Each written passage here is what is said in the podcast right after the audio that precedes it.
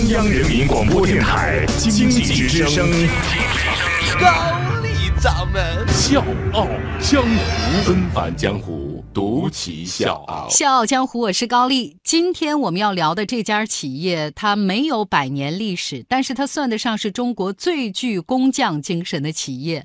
为了追求极致，这个企业坚持深耕一个行业。二零一五年，它的销售总额达到了五十六亿元。别小瞧这五十六亿元，在一个技术不高的制造领域，还有就是一个行业体量不大的市场，它缔造了市场占有率全球第一的。公牛神话，听到这儿，大家应该能猜到了。今天我们要聊的就是公牛插座。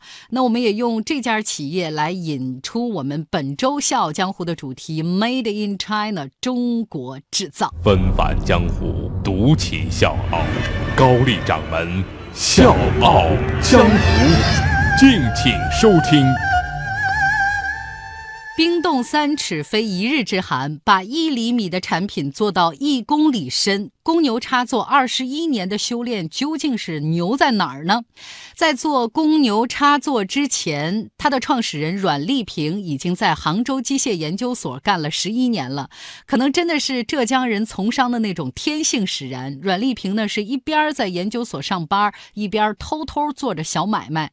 他卖过猪肝，卖过桃树，就连杭州慈溪最早的那个草莓都是他引进的。当时呢，慈溪有几百家的插。座家庭作坊是全国有名的插座生产基地，阮丽萍的亲戚朋友都在干这一行。他们没有足够的资金投资生产，就拿着别人家作坊做的这个插座样品到全国各地去卖。当时呢，慈溪的交通不便利，要到其他地方呢，杭州是必经之地，所以阮丽萍的职工宿舍就成了接待亲戚朋友的中转站。他自己呢，也帮忙去推销。在销售的过程当中，阮丽萍就发现一个问题，说呢这些产品的质量太差了，有的还没卖出去就已经坏了。三十个产品里面，基本上有十个都是坏的。然后呢，技术出身的阮丽萍就开始研究这个插座怎么修理。家里面的二楼这个房间成了仓库兼维修站，每次把货拿过来，他就要检查一遍，把坏的修好了再卖。阮丽萍慢慢的就掌握了插座的构造原理，也积累了不少。少的经验。一九九五年，阮丽萍索性辞职下海经商，和卖插件的弟弟阮学平一起创办了慈溪市公牛电器有限公司。为什么叫公牛呢？因为那个时候正好是芝加哥公牛队如日中天的时候，特别喜欢打篮球的阮丽萍就索性把他的公司品牌取名公牛。慈溪虽然是插座生产基地，但是农村并没有什么工程师，也没有什么设计师，模具师傅画一个草图就开始生产了，所以这个质量必然很差，外观也很差，那价格也很低。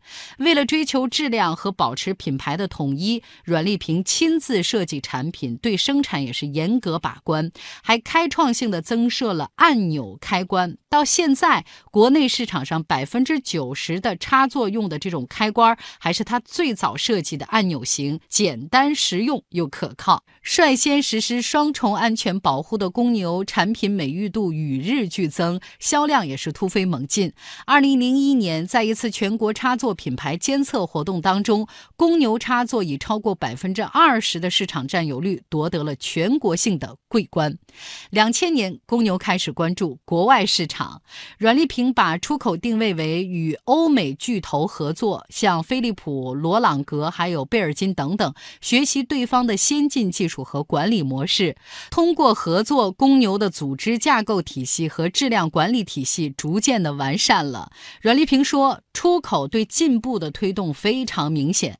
第一次人家老外来我们工厂参观，就发现我们连个实验设备都没有，然后我就花六十万买了一套实验设备，结果我又非常不幸的发现，会做实验的人。也没有买设备、招聘技术人员、开发产品、去国外参展做认证等等，一整套下来，投入巨大，前期的亏损自然是难免的。二零零三年，公牛又斥资一千万元建成国际上最具权威性的安全实验与鉴定机构，做了一个高标准的实验室。这个实验室呢，可以做防雷测试、升温测试等等，这个在国内同行当中是绝无仅有的。在合作学习的过程当中，公牛自主创新能力不断加强。防雷插座是一个最好的例子。相比欧美这些发达国家生产和使用的电源插座和转换器，绝大部分都具有防雷功能。而当时国内在这方面几乎是一个零起点。考虑到安全，公牛放弃研究国外插座已有的那种设计，开辟出适合国内消费者使用习惯和雷暴天气特点的新设计方案。除此之外呢，公牛团队历经几个月、几亿起稿，设计出了独有的全球第一款自锁式防脱插座。这个也代表了企业技术创新的高水平。我是吴伯凡，邀请你在微信公众号搜索“经济之声笑傲江湖”，记得点赞哦。